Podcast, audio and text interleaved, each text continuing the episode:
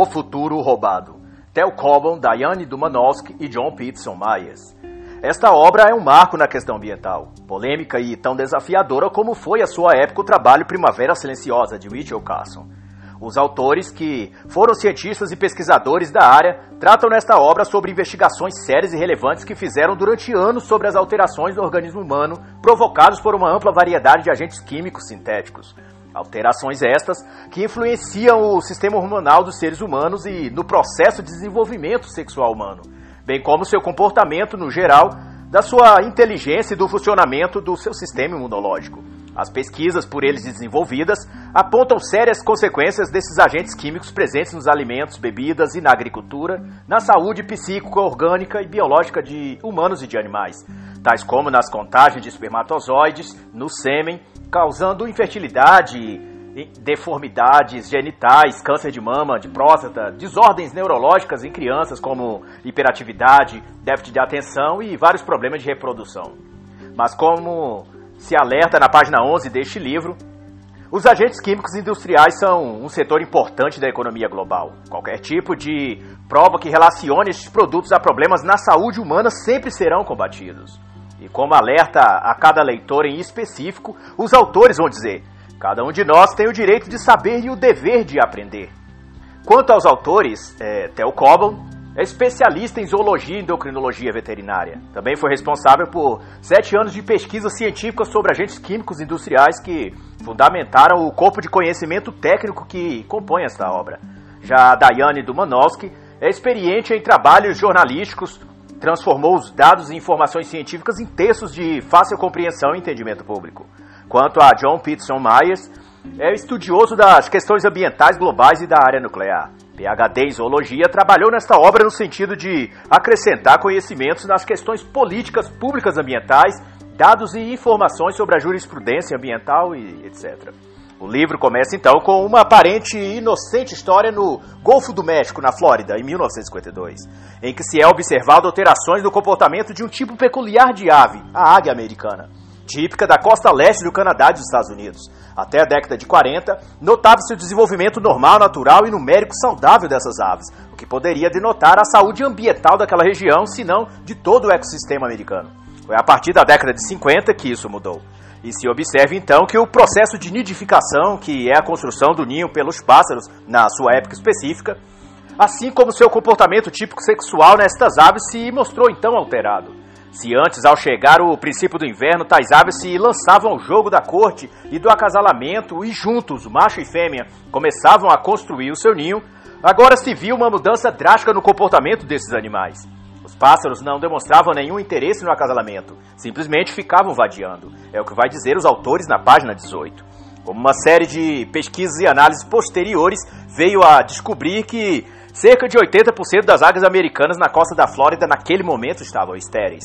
Nessa mesma época, a década de 1960, descobriu-se que na Inglaterra outra espécie de animal, as lontras, estavam de igual forma em gradativa alteração comportamental, inclusive vindo ao próprio desaparecimento. Começou-se então na época as primeiras incursões a respeito de uma possível influência de um produto químico chamado organoclorado de Eldrin. Em outro recorte, o livro então vai apresentar um emblemático caso de contaminação de peixe e esterilidade animal no, nas proximidades do lago de Michigan, em meados dos anos 60, qual veio a indicar então a afetação do meio ambiente por um tipo específico de agentes químicos sintéticos clorados chamados PCBs, que são os bifenilos pluriclorados, conhecido aqui no Brasil como ascarel, e é usado na indústria em transformadores, lubrificantes hidráulicos, tintas, adesivos e vários outros.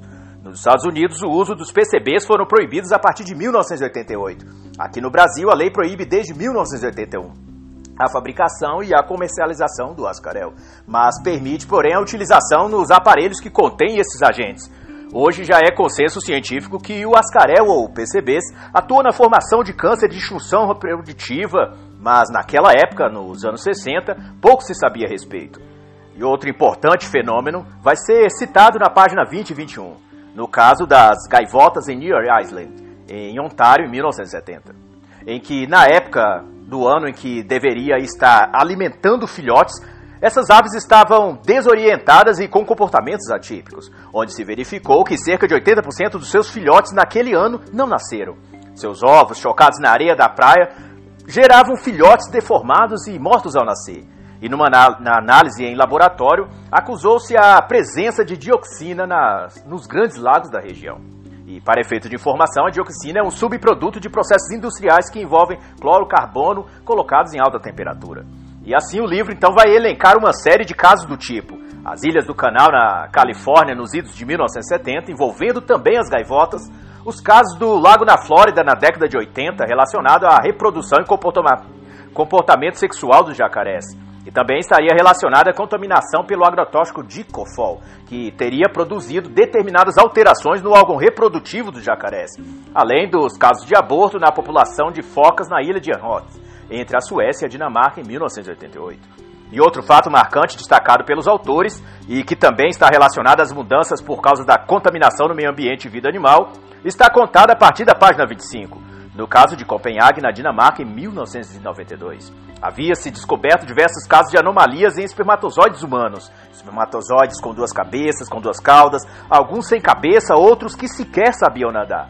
Especialistas em reprodução da Universidade de Copenhague também observaram que, além dessa anomalia, a quantidade de espermatozoides produzidos no organismo humano vinha decaindo ano após ano. E, junto a isso, detectou-se um aumento exponencial na incidência de câncer testicular na Dinamarca entre 1940 e 1980. E a partir de dados extraídos de estudos realizados em homens nos Estados Unidos, Hong Kong, Peru e até aqui no Brasil, verificou-se que entre 1938 e 1990, que não apenas a incidência de câncer nos testículos havia aumentado em, em diversos outros países também. Além disso, a contagem de espermatozoides no sêmen humano havia diminuído quase 50%. Os testes de pesquisas descartaram causas genéticas e apontaram possíveis fatores ambientais. Tudo indicava então que todos aqueles problemas que acometeram diversas espécies animais desde os anos 1950, como infertilidade, abortos espontâneos, mortes prematuras, etc., começavam agora a se manifestar também nos seres humanos. A partir de então, do final da década de 1980, a zoóloga e pesquisadora Tel Cobo, em posse de centenas de estudos e pesquisas, passou a estudar de fato e buscar compreender o fenômeno que estaria por trás dos casos bizarros, como fêmeas de gaivotas compartilhando o mesmo ninho com outras fêmeas, ao invés de com machos, aves que estavam abandonando os ninhos, animais fracos morrendo prematuramente, etc. Coban sabia que, qualquer que fosse as causas de todos esses problemas, estava longe de ser algo tão visível e de fácil detecção como os foi os graves problemas ambientais que haviam sido denunciados pela cientista Rachel Carson décadas atrás, causados naquela época por pesticidas e agrotóxicos. Em posse dos relatórios de saúde pública dos Estados Unidos e Canadá, Coble começou uma intensa pesquisa investigativa, inicialmente para tentar detectar a incidência de câncer nos seres humanos que habitavam as regiões de maior concentração de agentes químicos poluidores, para então compará-los com os demais casos de câncer ocorridos em outros estados e regiões a saber se havia tido significativo aumento entre uma população e outra e, se fosse este o caso, qual teria sido a causa. Após reuniões e troca de informações com vários outros cientistas, Del Cobo foi dirigida a um novo foco do problema. Ao invés de câncer, estava se descobrindo que agentes químicos como o DDT, o DDE e o metoxclor agia no organismo das espécies como o hormônio feminino estrógeno. E nas palavras dos autores, a experiência mostrou que os níveis de DDT em áreas contaminadas podiam afetar o desenvolvimento sexual dos pássaros do sexo masculino, células tipicamente femininas nos testículos e uma feminização dos órgãos reprodutores dos machos foram detectados. Além disso, verificou-se também que, concomitantemente aos machos feminizados, estavam também fêmeas com dois ovidutos ao invés de um. Oviduto seria um canal que serve para dar passagem aos ovos nas fêmeas. Em pesquisas com hormônio estrógeno, machos de galinha cordonizes, depois que saíram dos ovos, não cacarejavam, tinham comportamento sexual atípico e também não acasalavam. Juntando a isso, a ausência total do ímpeto de defender o ninho ou os próprios ovos, por parte desses machos de diversas espécies de aves nos Estados Unidos. E ainda várias outras anomalias comportamentais e reprodutivas também foram detectadas como o caso de aves que simplesmente abandonavam o ninho deixando de chocar seus ovos ou abandonavam os filhotes depois que eles nasciam. E a pergunta agora então seria: os agentes químicos sintéticos estariam a produzir também efeitos no comportamento humano? E a cientista Tel Cobham começava então a juntar as peças e a tese que começaria a explicar as coisas. Também no caso que foi apelidado à época de As Gaivotas Gay. Seria de que a feminização dos machos fora resultado de hormônios alterados que envolviam o sistema endócrino, o metabolismo e a reprodução. Suas investigações científicas também revelaram que os mesmos problemas surgidos em pássaros, mamíferos e peixes também se mostravam potencialmente danosos aos seres humanos, visto que em relatórios dos psicólogos da Universidade de Wayne, em Detroit, revelaram que o nível de contaminação da mãe afetava o desenvolvimento de seu bebê. Sobre isso, os autores vão dizer na página 41: crianças cujas mães haviam comido peixes em duas ou três refeições por mês tinham nascido prematuros, com desnutrição e microcefalia. E isso para a população do entorno das regiões dos lagos afetados por agentes químicos já citados neste livro. Testes nessas crianças revelaram a presença de PCBs no sangue do cordão umbilical dos bebês. E, coincidentemente, estas crianças tinham disfunções neurológicas graves. Também na gordura do leite materno foram encontrados agentes como DDT, Geldrin, Clordane e Lindane. Todos agentes químicos sintéticos presentes em larga escala na indústria. Após mais de 2 mil artigos científicos e de 500 documentos governamentais oficiais, Colby passaria a apontar esses agentes tóxicos como também potencialmente responsáveis por casos como das gaivotas gays. Para Tel Cobham, a relação de causa e efeito era óbvia. Os agentes químicos se concentravam no tecido e se acumulavam exponencialmente à medida que iam de um animal para outro. Através desse processo, o agente químico persiste, resiste à decomposição e se acumula na gordura corporal, podendo inclusive ser muito maior sua concentração no próprio organismo do animal do que na própria água onde este animal vivia. E como estes venenos tóxicos agiam no sistema endocrinológico, eles agiam como venenos hereditários, alterando os hormônios e sendo transmitidos por um processo de pai para filho. E para efeito de informação, o sistema endócrino engloba órgãos como testículos, ovários, pâncreas, glândulas suprarrenais, tireoide, etc. Ao entrar em contato com as pesquisas dos especialistas em comportamento animal Von as teorias de Cobo nesse sentido passam a ganhar mais consistência e forma. Ele então passa a considerar relevante o fenômeno apelidado na época de efeito companheiro de útero, ou como foi formalmente chamado, de posicionamento intrauterino o que foi se descobrindo a partir dos estudos de Von Saal, a princípio realizado em camundongos, foi que as alterações hormonais em fêmeas as faziam após nascerem não apenas a demonstrar comportamento típico dos machos, mas também a exalar feromônios, que as faziam ser repelidas pelos machos ao invés de atraí-los, como seria o mais natural acontecer para este caso. Um tempo depois, as pesquisas de Von Saal estendeu-se também aos machos, não apenas as fêmeas, como vinha sendo realizado até então. E em junho de 1980, seria então publicado numa prestigiada revista científica as conclusões de seus estudos. O que Von Saal e sua equipe tinham descoberto era que o efeito companheiro de útero sobre os machos os expunha ao hormônio feminino estrógeno, e como resultado alterava o comportamento sexual e reprodutivo destes após o nascimento, e além disso, alterava todo o seu comportamento natural e instintivo de sua masculinidade, por assim dizer. Nos seres humanos, sabe-se desde a época que problemas como pressão alta e determinados alimentos têm a capacidade de lançar na corrente sanguínea durante a gravidez mais hormônios estrógenos, que são os hormônios femininos. E nessa questão, na concepção do próprio Van Saal, os hormônios são como a melodia que o organismo toca. O ritmo, intensidade, inclinação ou desejo do corpo e da mente são as notas e harmonia que o corpo cria com esses hormônios, ou linha melódica para se ilustrar com a música. E da página 51 até a página 64, os autores tratam em detalhes como ocorre o processo em tese da feminização ou masculinização do embrião humano em relação ou em função da carga hormonal posta em contato desde esse momento até o período final da gestação. E como os hormônios da testosterona e estrógeno são tipos de mensageiros nesse processo de fecundação, produção e desenvolvimento fetal, o aumento ou diminuição de um ou de outro hormônio interage com o próprio desenvolvimento sexual, comportamental e emocional do indivíduo. E na página 63, os autores vão dizer a respeito disso. Um indivíduo que recebe a mensagem hormonal errada durante esse período de desenvolvimento do cérebro pode apresentar um comportamento anormal e deixar inclusive de se acasalar apesar de ter o equipamento físico apropriado.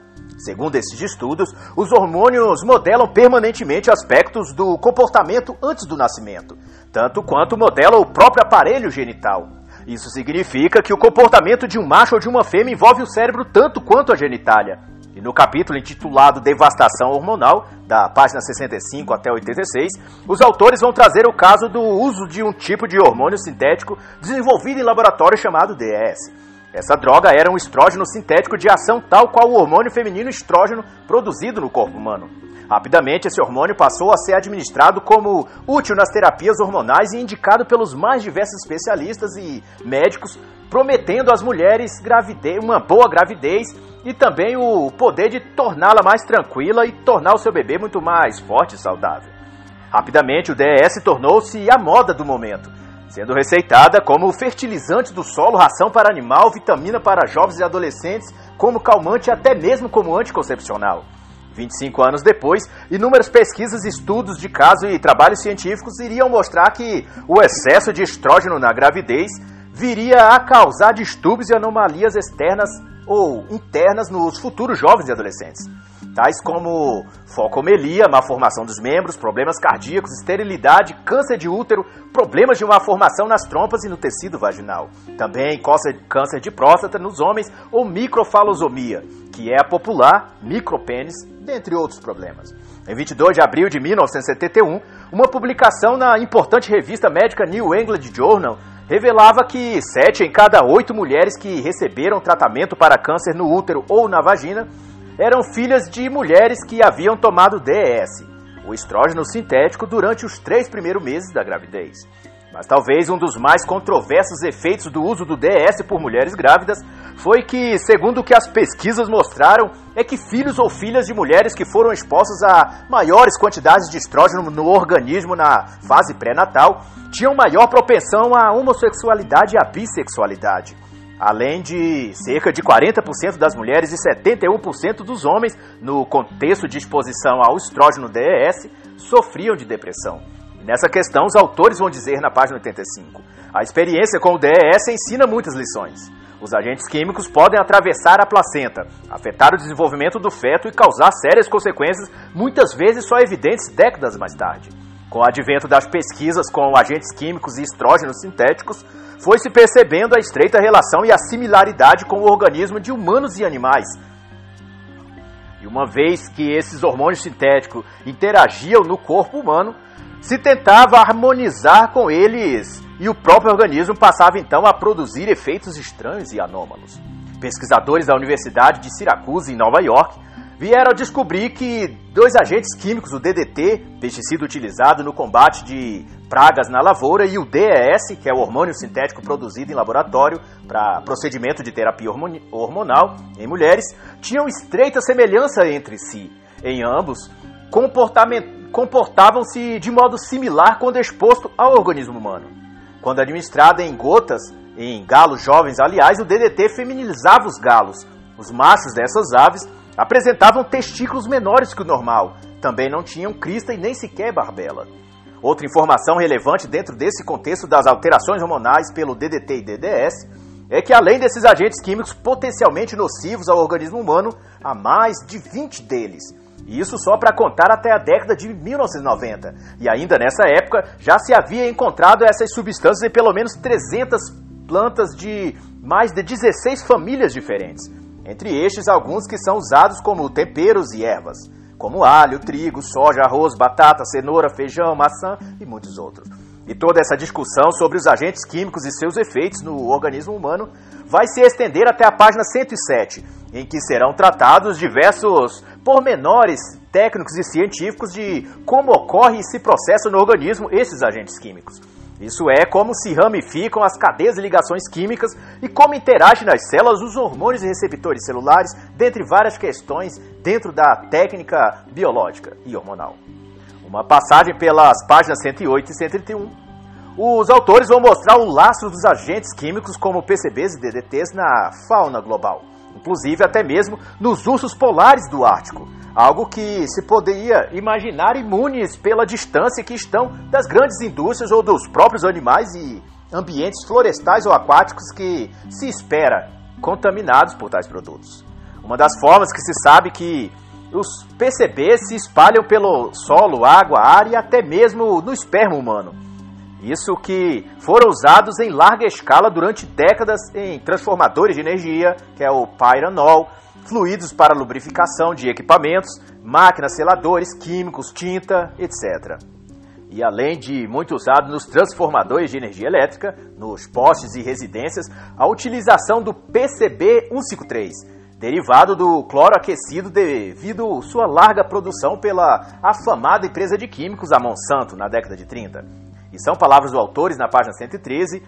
A Monsanto vendia o composto PCB 153 e diversos outros agentes da família de PCBs, com o nome de Aroclor 1254. Uma vez em contato com a natureza, esses agentes eram invioláveis ao ataque de bactérias e não se decompunham. Além de, do agravante de se adaptar comodamente à gordura humana e animal. O PCB 153 em, 153 em particular é imune, para se ter ideia, a tudo exceto a radiação ultravioleta. Ao viajar pela cadeia alimentar, oculto no tecido animal, PCBs acabam contaminando tudo e ao chegar ao topo da cadeia alimentar terá se multiplicado para 25 milhões de vezes sua concentração de quando do seu estado natural quando foi originalmente depositado na natureza. Em 1990, já se sabia então duas coisas extremamente importantes: que os agentes químicos haviam contaminado tudo e qualquer tipo de ambiente e lugar. A autora Tel Cobham chega a chamar no livro de contaminação global. E também se sabia que tais agentes químicos podiam interferir nos hormônios e alterar o desenvolvimento humano e animal.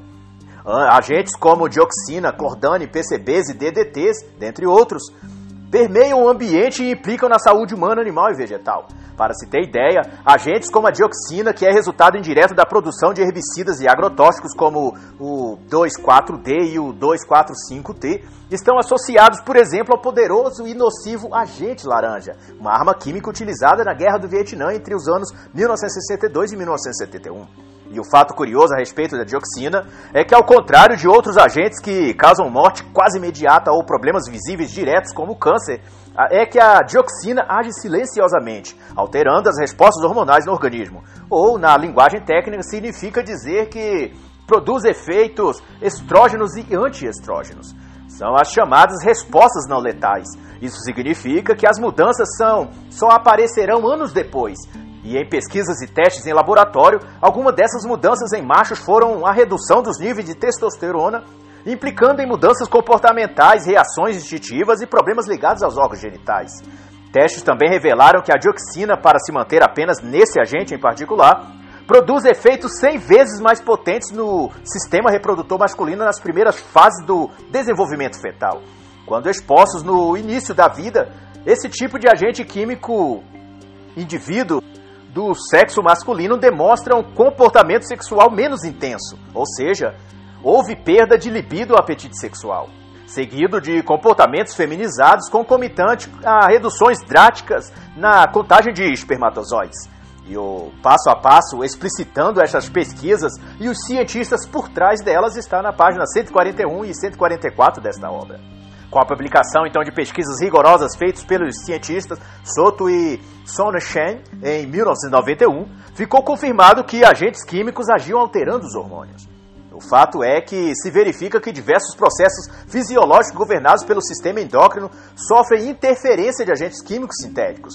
É o que as pesquisas têm demonstrado. Nas palavras dos autores, ao se analisar globalmente uma vasta gama de estudos existentes de vários ramos da ciência e da medicina, o peso das evidências indica que os seres humanos estão em perigo e sendo afetados de forma considerável.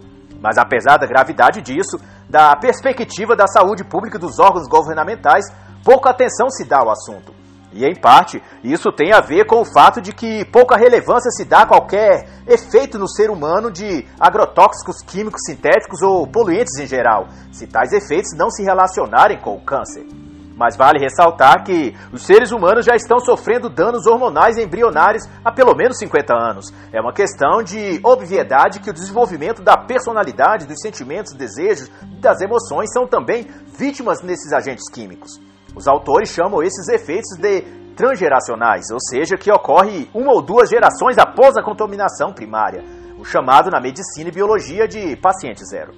Problemas como defeito na uretra, pênis extremamente pequeno, mudanças de comportamento, infertilidade, etc., são danos observados e registrados há anos pelos cientistas da área e catalogados como doenças e distúrbios advindos da ação dos alteradores hormonais como os agentes contaminantes químicos, já mencionados nesta obra.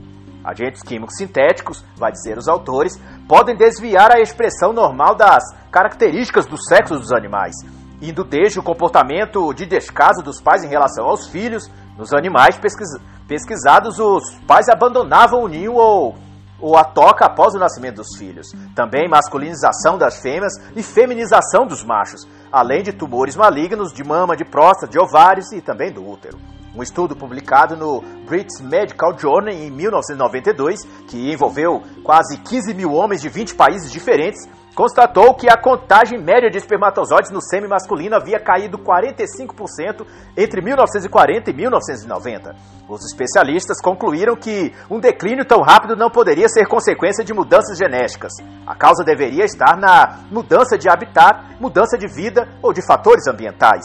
Outro estudo semelhante conduzido pela Universidade de Biologia Reprodutiva do Conselho de Pesquisa Médica em Edimburgo, constatou também uma queda na contagem média de espermatozoides por mililitros de sêmen entre 1940 e 1969, uma redução de cerca de 58%. Pesquisadores da Bélgica também constataram o mesmo tipo de ocorrência numa pesquisa com homens entre 1990 e 1993, com o agravante, neste caso, de ter se achado também espermatozoides pouco saudáveis, com mobilidade reduzida e comportamento anormal no nível de estresse. E o que todas essas pesquisas apontaram, além disso, é que havia fortes evidências de que essas anomalias resultaram de erros de desenvolvimento no período pré-natal. Ao examinar amostras de tecido dos testículos de homens estéreis, por exemplo, se percebeu ali células germinativas. Essas células evoluem e desenvolvem durante o período que o feto está em evolução no útero. Isso revela que a, exposição pré-natal a estrógenos sintéticos representa um alto risco para os homens e mulheres em formação no útero. E uma das formas pela qual o feto entra em contato com contaminantes sintéticos é pelo cordão umbilical e após o nascimento, por meio do leite materno da mãe contaminada. Mas o problema maior talvez seja que ainda é difícil manter-se imune à contaminação por esses agentes, visto que compostos químicos dessa natureza se espalham nos mais diversos e variados produtos, como plásticos, enlatados, detergentes e vários outros. E os autores vão ressaltar na página 213 que estudos em seres humanos têm revelado implicações alarmantes de agentes sintéticos no organismo, que vão desde o processo de pensamento ao comportamento padrão relativo ao que é peculiar do homem e da mulher Desordem de comportamento, como déficit de atenção, hiperatividade, memória fraca, inabilidade motora e dificuldade para aprender as coisas. E estes são alguns dos sintomas mais comuns relacionados à contaminação por agentes químicos. Os sinais mais óbvios de danos cerebrais observados em animais expostos ao PCBs, vão dizer o Theo, Diane e John, é a hiperatividade. E ao que tudo indica, essa disfunção cognitiva e comportamental está associada a algum tipo de afetação na glândula tireoide, isto é, na frequência mais baixa de hormônios da tireoide durante a gestação. Outro importante apontamento feito pelos autores é que efeitos como insegurança, dificuldade em tomar decisões, incapacidade de se comprometer, problemas de linguagem e problemas de memória estão também relacionados ao tipo de causalidades produzidos por agentes sintéticos. E isso foi constatado por exames no sangue e no leite materno de mulheres, assim como no de seus filhos.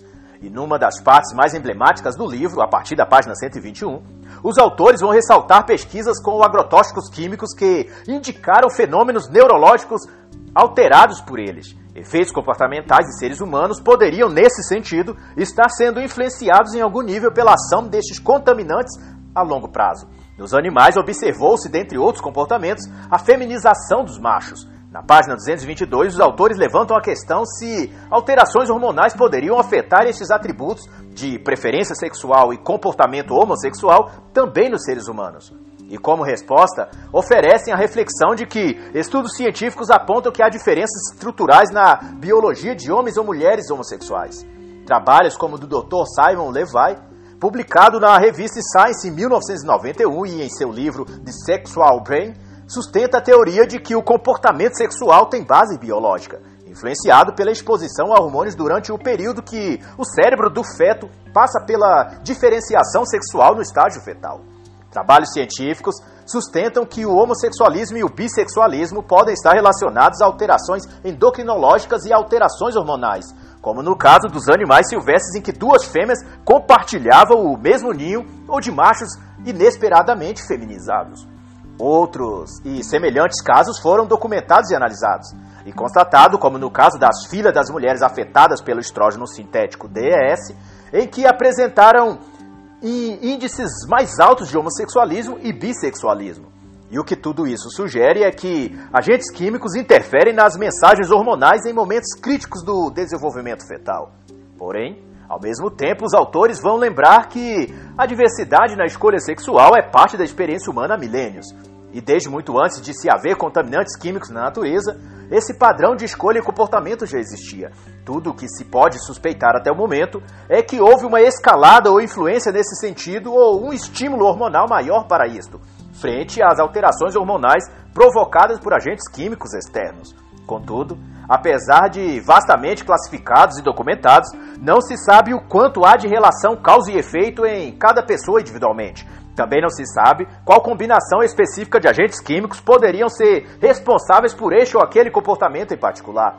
Os agentes sintéticos podem estar agindo em conjunto ou de modo isolado, ou de acordo e a partir de uma determinada dose específica. Ainda não foi possível saber. Vão concluir os autores na página 224. Mas seja como for, os autores também vão elucidar a questão de modo surpreendente. Vão dizer que o que se tem descoberto é que tem havido efeitos significativos, até permanentes, com doses muito baixas, de sorte que o perigo que enfrentamos não é necessariamente de morte ou doença, mas, sobretudo, de uma relevante modificação naquilo que somos ou que poderíamos vir a ser. Ao alterarem os hormônios, os agentes químicos sintéticos podem estar transformando profundamente nossos destinos. E nesse aspecto, o que os experimentos mostraram foi que, quando expostos a agrotóxicos como DDT e outros alteradores hormonais, os animais testados tiveram marcantes transformações comportamentais e físicas que destoavam significativ significativamente de seus sexos biológicos. Os machos agiam como fêmeas e as fêmeas como machos. Mas ocorre que, como a obra de Rachel Carson, Primavera Silenciosa, a literatura científica dá extrema ênfase a apenas um dos efeitos nocivos dos agentes químicos, que é o câncer. Todavia, a proposta desta obra, nas palavras dos autores, é ir além do paradigma do câncer. Precisamos levar em conta novos conceitos ao considerarmos os agentes químicos tóxicos, é o que vão dizer na página 229. E também vão continuar dizendo: as suposições a respeito da toxicidade e e doença que moldaram nosso pensamento nas três últimas décadas são inapropriadas para o entendimento de qualquer outro tipo diferente de dano. O fato é que os agentes químicos alteradores de hormônios não são venenos clássicos ou cancerígenos típicos. Eles jogam por regras diferentes. Não se trata de esses agentes matar ou afetar células ou de atacar o DNA nos níveis encontrados no ambiente. Os agentes químicos não alteram o DNA no sentido de provocar mutações genéticas, mas na verdade eles agem na rede de comunicação hormonal. Alteram a identidade química e biológica natural do sistema endócrino, causando uma interferência ou mudança na mensagem celular cerebral ou até bloqueando que essas mensagens cheguem ao cérebro. Ressalta-se, portanto, que o sistema imunológico nervoso e o já citado sistema endócrino são tanto ou mais afetados quanto o sangue ou outro órgão quando expostos a agentes cancerígenos. Agentes químicos que alteram os hormônios podem afetar indivíduos sem deixá-los doentes, é o que vai afirmar os autores na página 233. Na concepção dos autores, esses agentes sintéticos podem mudar o rumo do desenvolvimento de várias formas, mas que ficarão evidentes em momentos distintos da vida, que tanto podem ser físicos como, por exemplo, a criptorquicardia ao nascer, que é a ausência de um dos testículos dentro do saco escrotal, apresentar baixa contagem de espermatozoides na adolescência ou acometer de câncer na próstata quando mais velho. Tudo decorre de uma mesma sequela hormonal por agentes químicos, mas também pode, ao invés disso, apresentar apenas sintomas e reações emocionais e comportamentais, que vão para o trato social e psicossocial, como hiperatividade, agressividade ao sexo oposto, comportamento sexual não compatível ao seu sexo biológico, etc. Na colocação que os autores fazem, estes é um dos efeitos que se manifestam em muitos tons de cinza, e não de um modo apenas linear ou em preto e branco. E no último capítulo do livro, uma frase se destaca: Estamos voando rapidamente para o futuro, Mas talvez estejamos fazendo um voo cego quanto às consequências disso para a saúde humana. E se não é possível diminuir a velocidade, talvez seja então o caso de abrirmos os olhos e vigiar mais atentos, sabendo do quais riscos devemos nos desviar. E se há muitas abordagens possíveis quanto ao que os autores apresentam neste livro, eu faço aqui uma que penso ser relevante no atual momento que vivemos. Talvez, como nunca antes, cada homem tenha de agora em diante de descobrir como de fato ser homem, visto que nos tempos atuais há muito mais que 50 tons de cinza na masculinidade. E ainda assim, nesse jogo de cores da modernidade, ser homem tem se tornado a cor proibida. E só os fortes desafiarão esse estigma. E assim, encerra o livro O Futuro Roubado, de Tel Cobham, Diane Domanowski e John Peterson Myers.